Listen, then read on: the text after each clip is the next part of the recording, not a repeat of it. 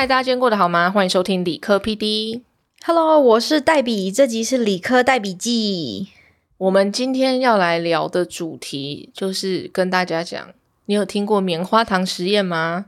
史丹佛棉花实验是一位心理学家 Walter Mitchell 跟他的团队，他们选了上百位学龄前的小孩做测试。有人找了一批小孩，然后跟他说：“棉花糖在你面前，如果你现在不吃，之后再吃，你可以得到更多的糖果。”他们想要了解说，在儿童时期，如果你能自我控制的话，会对他接下来的人生有什么不一样？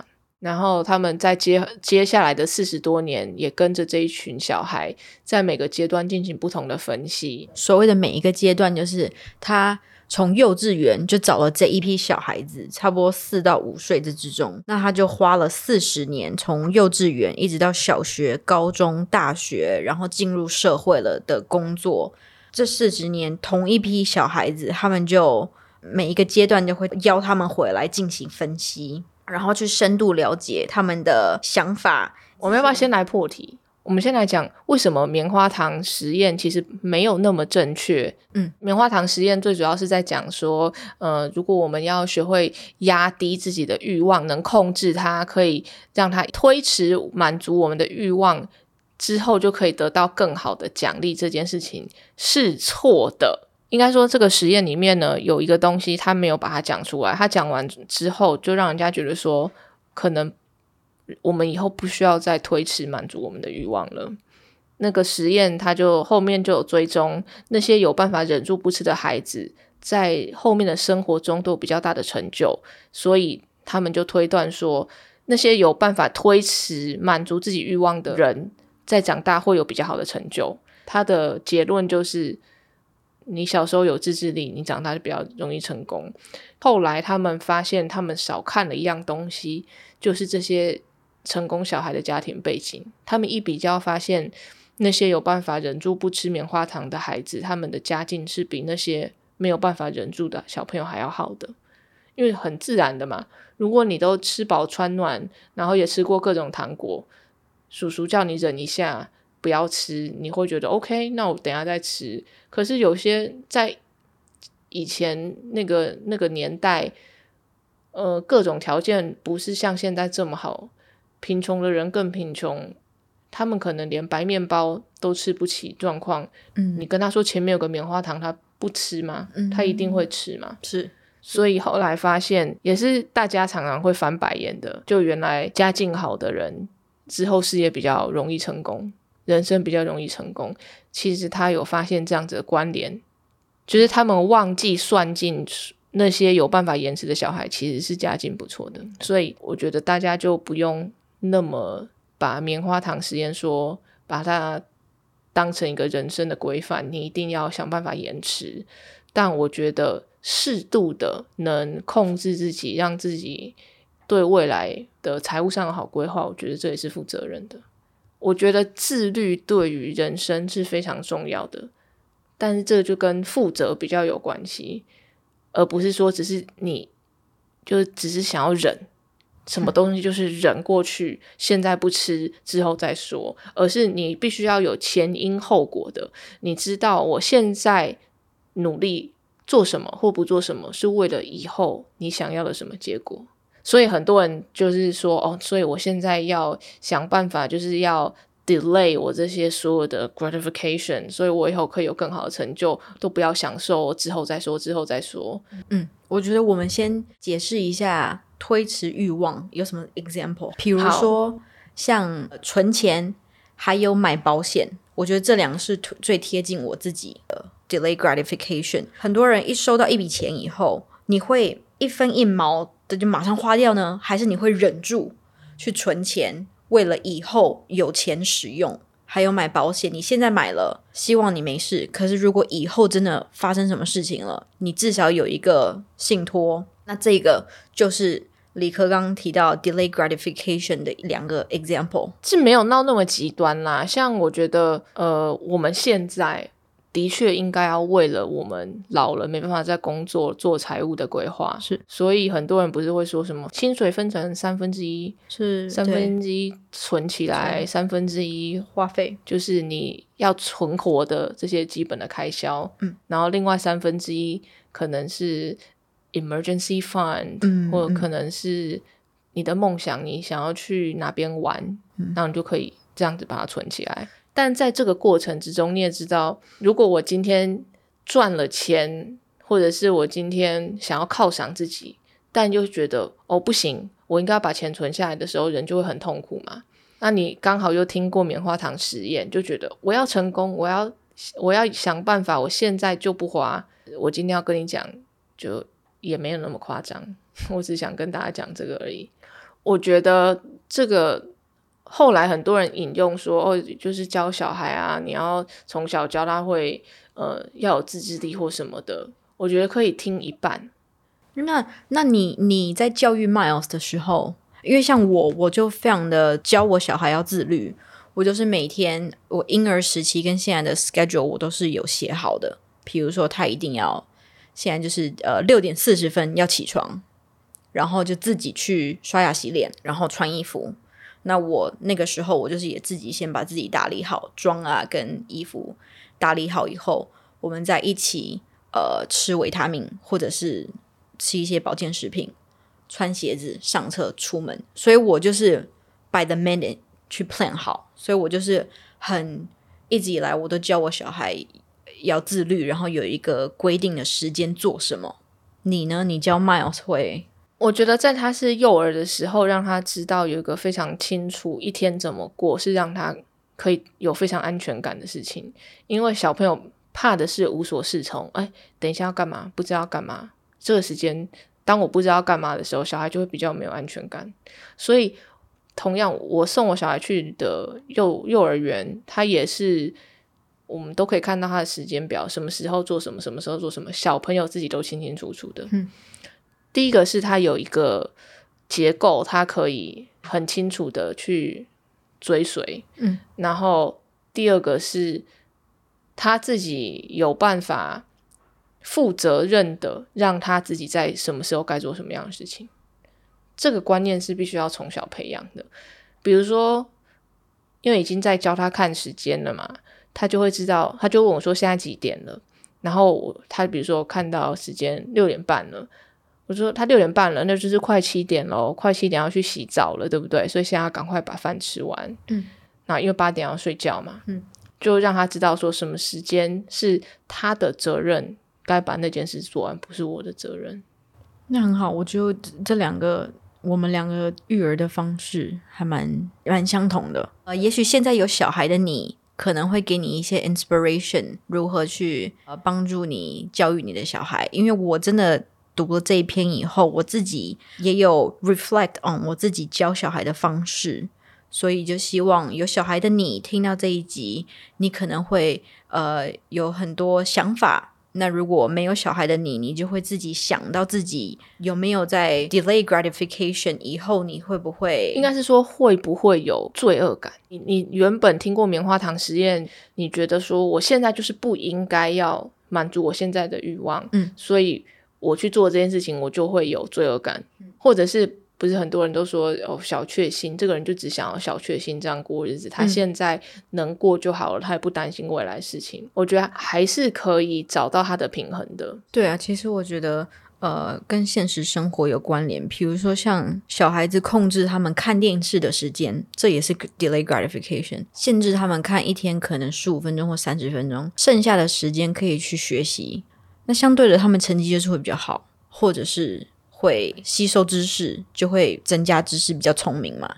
或者是说，你教导小孩，你必须要负责任，你必须要把该做的事情先做完，不管你有多想去做其他你想做的事情。对，比如说我今天有功课，我有作业，我写完作业之后，我才能做其他事情，而不是先把玩乐放在前面。我觉得它是一个教大家负责的状况。是，可是回过头来到我们。大人本身呢？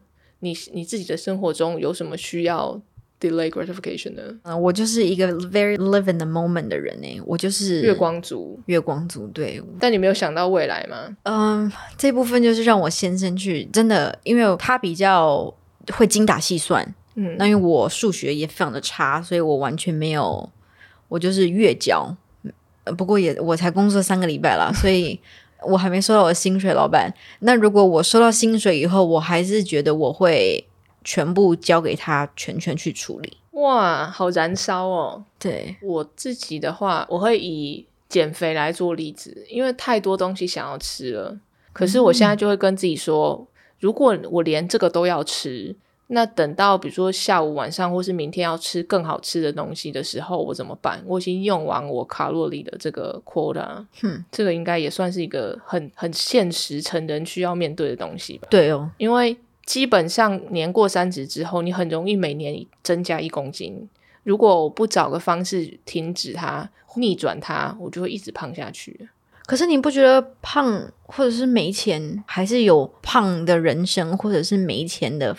过的方式是这样没错，但原因就是看你有没有办法接受啊。嗯，有些人像我觉得我这样会对我自己比较没有自信。嗯，我不喜欢身体重重的感觉，我就会想要不要这样子。嗯，或者是我担心我会提早死亡，或者是心脏病几率增加。对，所以我不想要这样子。我以前曾经听过一个我觉得蛮残酷的话。就是你连体重都管不了，你还能就是做你人生还能干嘛？这样，但我觉得这个是很残忍，因为体重有各种原因会让你增加。然后呃，减肥这件事情，我最近读了好几本书在讲，比如说蛋白质怎么影响你的食欲啊，跟原来你的大脑会帮你设定你应该要的体重的，这就是为什么有些人怎么样减肥他都减不下来。或是有人怎么样吃都吃不胖，因为大脑就帮你设定体重了。你吃很多东西热量进去的时候，大脑之后就帮你把它烧掉，所以你不会增加，你不会 put on weight 在你身上。然后有如果大脑帮你设定你的体重是非常重的话，那你减也减不下来，因为它会让你的新陈代谢变慢，就会让你很绝望。你已经吃了一一些比如说只你今天只吃了一千卡。它让你新陈代谢变成九百，你还是会用不完你吃进去的东西。好，总之大家不要觉得减肥只跟意志力有关。我今天不是要谈意志力，我今天反而是要谈怎么样让自己自律。是，那那像你自己本身有三个公司，然后又有频道，你是从小都有逼自己要。规划自己每一天的 schedule 吗？从小是没有，因为从小就是在上学嘛，学校是该怎么样就怎么样。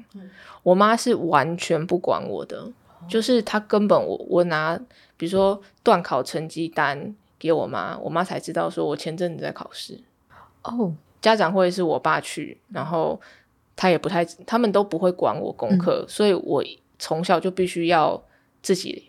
自己去处理学业，因为他们的态度很明确，这是你的事，不是我的事。嗯，就很多妈妈会，比如说很 micro manage 你的小孩的课业嘛，是，到时候小孩就会变成说是你他有另外有一个人要第三方要来管我的功课，别人要来负责，但其实不是，是你自己的事情。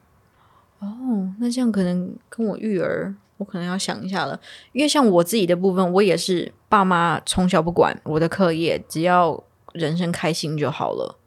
那所以，我我自己没什么成就，所以我自己就 告诉自己说，我不会这样子育儿，我育儿方式可能会稍作改变。但是这蛮蛮蛮看小孩子的个性诶，有些小朋友你可以放着不管他，有些小朋友你真的放了不管他，他也就不管你了，他就他他就。你就可能该做的事情没做，所以还是要因材施教，并不是说我这样子就就一定 work，千万不要听我的。也是啦，因为像 Elon Musk，他妈妈常常就会聊说他如何教出三个非常优秀的孩子，那他就自己也有说他也是放任不管的那种妈妈。那所以其实真的育儿，嗯，好像没有一个对或错。对啊，就是你自己觉得你已经很负责了，嗯，就好了。真的也是也是。那因为理科 P D 是在讲 personal development，所以我们今天讲棉花糖实验嘛，我觉得没错。小孩要是在小的时候就能显展现他的自控制力非常好，但我想我们因为那个实验不是百分之百是正确的，因为有家庭背景的一些其他因素没有被讨论到，所以我们今天就不如来聊聊说。成人之后，自律到底有多重要？自律它其实是可以培养的，就是它不是它，嗯，有不是有人说什么意志力像肌肉，它可以培养吗？某方面，我觉得自律的能力也是。然后，这个对我们的人生的成长是一定是必须的，因为你会有你要的目标，除非你没有。帮自己定目标，你不知道要去哪里，那这可能就是另外一集了。你帮你定自己定了目标之后，你需要非常多的自律，才能一直告诉自己要过去。像你定了目标，你要照顾你自己的身体，那你就是得注意你吃进去的东西嘛。嗯，有些很想很想吃的好吃的东西，你没有办法吃，或者是你必须要吃清淡一点，这方面你要一点妥协。而且你要让自己有办法去这样做，还有你可能不喜欢运动，但为了要让自己有一个之后会有比较品质好的老年生活，或甚至是你工作需要体力，所以你必须要去运动。你只要清楚的设定你的目标出来，你的自律的能力就有办法 follow。啊，这就让我想到，像你前几集有提到说，你对自己的一个 activity 就是说不的。的那个 activity，对我觉得那个也蛮，就是你忍住自己，然后去对一些事情说 no，你不要，我不做这件事情，我要选择另外一个方向。但我一天只做一个 no 跟一个 yes，因为超过了，我就觉得我我长期我没有办法接受这样的生活，就是有点像是你会用完你的意志力，就。你今天如果说我我自己人生的规则就是我今天说一个 yes 说一个 no，我今天只要说了一个 yes 一个 no，我就达成了，剩下的我就可以对我自己比较宽宏大量一点了。因为毕竟你活着嘛，你不这样你可能会太辛苦。就如果你有兴趣想要像我这样子做一个一天对自己说一个 yes 跟一个 no 的一个练习的话，你可以先从一个 no 或者一个 yes 试试看。嗯，你今天的 yes 可能是，嗯，你家住四楼，你今天就不坐电梯了，就是走楼梯，那是你的一个 yes。是，然后你先从这样，哎，你你还你做得到，那你明天再增加一个 yes 一个 no，一个 no 可能是宵夜很想吃，但是我今天的 no 就是给他了。什么东西，你的习惯，你的牺牲。全部都会是像复利效应一样，你一天就老掉牙的话，你一天改变一个 percent，一年你就会进步三十七个 percent。这个是用数字让你看得出来，小小的改变可以有大大的成效。但我觉得在人生里面，我觉得它带给的好处远大于那些可以量化的东西，因为它会让你过不久之后会变成不一样的人，因为你都走到那边了。因为你看到自己真正的进步了，所以你有办法继续走下去。我觉得很多人他觉得这样做很困难。第一，有可能是他一下给自己设定一个很难的目标；第二个，可能是他一直没有看到他这样做得来什么，他没有看到他得到的东西，所以他很难继续延续下去。所以，我觉得一直保持一个稍微的自律能力是有一些诀窍的。就不要给自己定一下子要登天的任务，把它变成小小的哦。我先不要写，不要说我要减两公斤，我都觉得很多。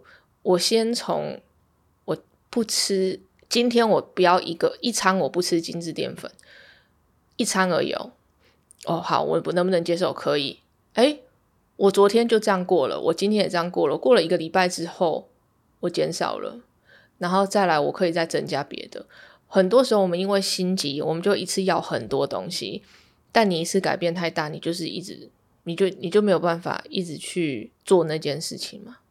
这就是为什么，比如说你要一次强迫自己做十件事，跟一次让自己做一件事情，那难度很明显是不一样的。嗯，然后重点就是持之以恒，嗯的自律。像我觉得我爸超厉害的，我爸他保持体重超好，他六七十岁他还有腹肌，就还可以大概看到线条的那种。他每天早上都起来晨泳，然后他每天量体重，他只要。可能他说他过年啊，然后吃多胖了一公斤，他接下来就会再少一点，少一点再回来。但他的他的这个自律能力，我不觉得是天生，而是因为他让自己不要背离他的目标太多，所以他回来很容易。可是要像我一胖就是胖了四公斤之后才惊觉，糟糟糕了，怎么办？怎么办？你就会很难回去嘛。我我我觉得跟你聊的时间，我一直在想我自己有没有自律这个观念。嗯，我我觉得我最近还比较好的是，因为我以前从呃小学、国中、高中都有打网球，那那一段时间我就是很热爱运动。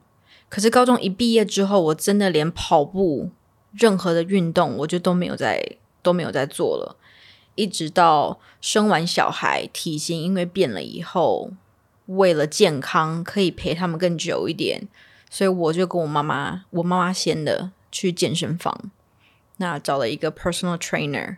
所以在那个之后，我那一年开始，我才 regularly 有去做运动，不然那个之前我真的完全连跑步，我顶多就是走个几步路，从我家走到车上。那就是我最大的极限了啊！辛苦啊，辛苦！所以，所以我真的就在想，我自己对自己有没有自律，有没有一个概念？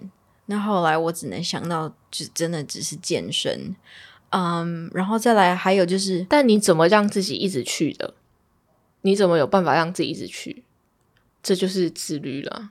是你妈逼你吗？还是你觉得人情压力？就是你妈都已经去了，我觉得都有诶，因为你你就看到我我妈妈体。体态比我好，嗯，看得出来，真的，我就觉得自己好啦，加油一点好了。然后还有另外观念，就是因为我自己想要呃活久一点，陪我小孩久一点，所以就 push 自己去运动。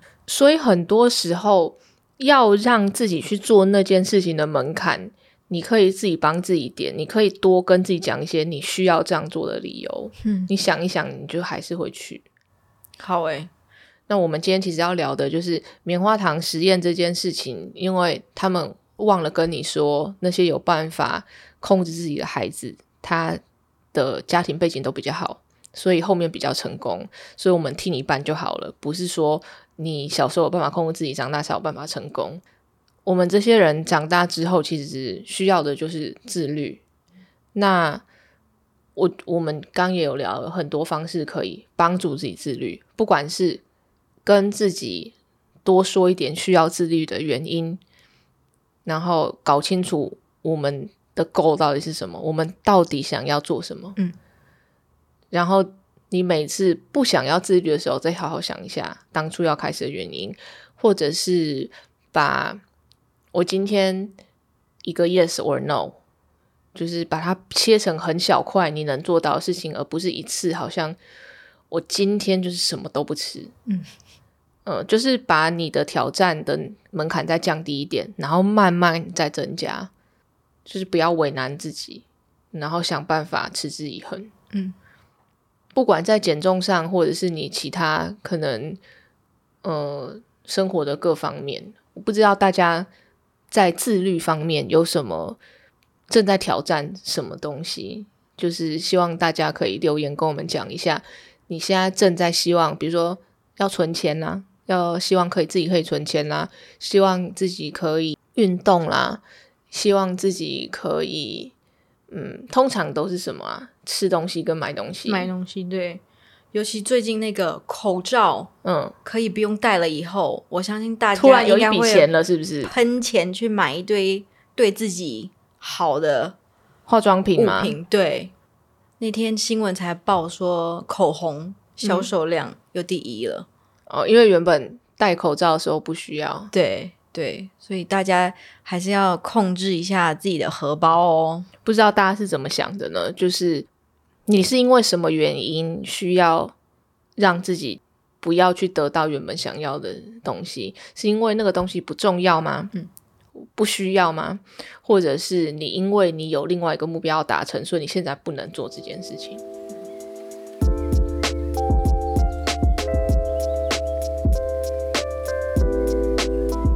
Cindy H. Yit，期待已久的 Podcast 终于上线，感谢理科总是理性分享自己与家人或其他关系的相处方式，让我自己也试着自处、自我探索及改善与家人的关系。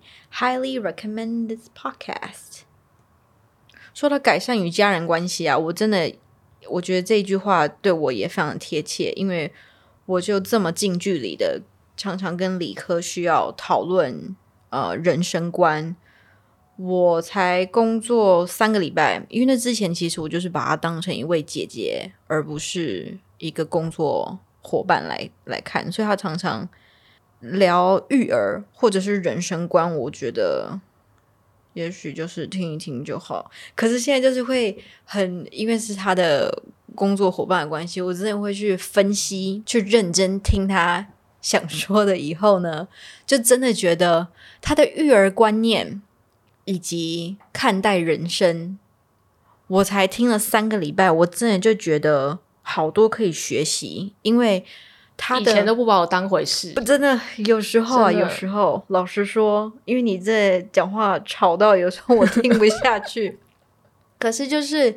比如说上一集 Miles 有提到说，他面对情绪的时候是以颜色来分辨，因为这个我是从你不晓得是动态呢，还是我呃 YouTube 听到你曾经有聊过这个，因为这本书我在之前两个小孩小朋友还小的时候就已经有买了，可是我没有这么的严正式的看待这本书，那所以你分享那个颜色以后。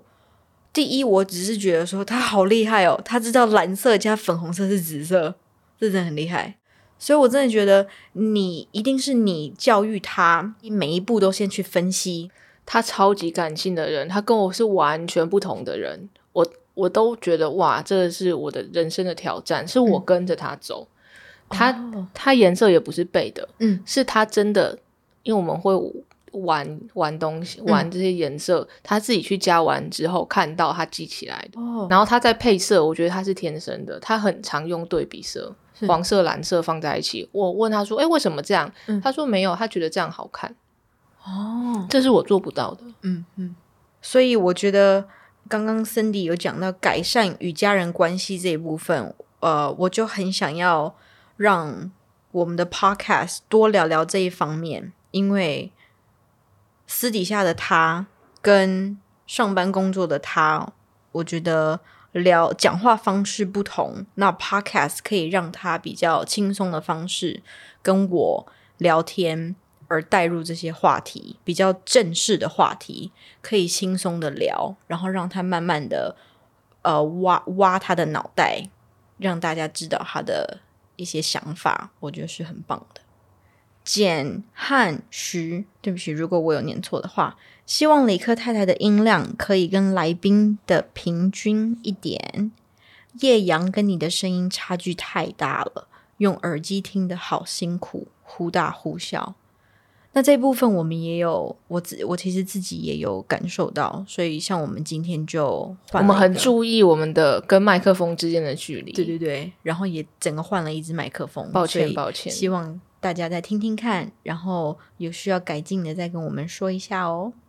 Grace Wang, love to listen to your podcast when interacting with the guest that you've invited, and I expect to hear more about your understanding of emotional regulations after facing the difficulties of your life.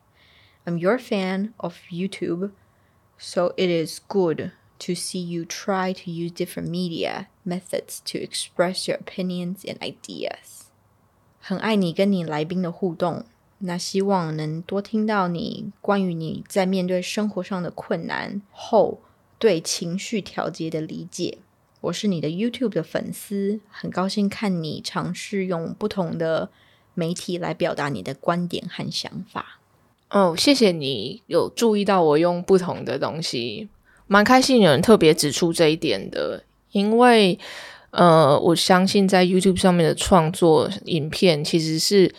很难直接影片转音源的，它并不是那么简单，因为大家在收听跟收看的方式是不一样，所以 Podcast 我们真的是想办法用纯语音的方式来表达，因为还是会有一些不一样，这不一样就影响到体验，然后也很神奇的，好像我影片上好像是一个人，然后在。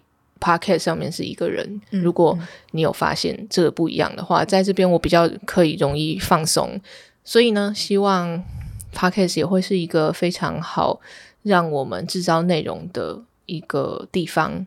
嗯，然后我们其实做的蛮开心的，也现在固定下来，因为 Debbie 的关系，都有每周在更新了。YouTube 反而频道我现在是休息中的，我去美国拍了一些影片回来，但还在整理，还没有。想到什么时候要上传？因为说直白一点，我对于影片我有点累了。但是我给我自己的期许是四月的时候会恢复上传，然后开始固定的更新。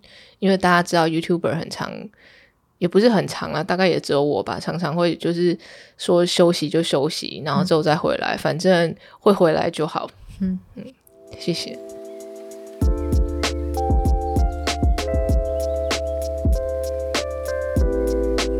好，那今天就这样啦。欢迎到 YouTube 或 Podcast 留言，跟我分享你们想听的事，或者是你们今天听完的感想。谢谢收听理科 PD，喜欢的朋友们帮我到 Apple Podcast 留言加按五颗星。理科 PD，我们下次见。